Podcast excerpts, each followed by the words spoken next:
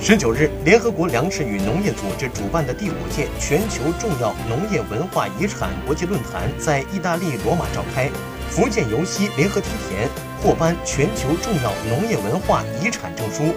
福建尤溪联合梯田开垦于唐开元时代，是中国历史上开凿最早的大型古梯田群之一。经过数十代人的辛勤劳作和一千多年的文化积淀，基田逐渐形成其特有的地域和农耕文化，具有很高的农业历史文化价值。尤溪县委书记表示，此次四个梯田联合申报是一次成功尝试。今后，尤溪将大力促进中国南方山地稻作梯田保护联盟的建设，积极探索农业文化遗产跨区域保护。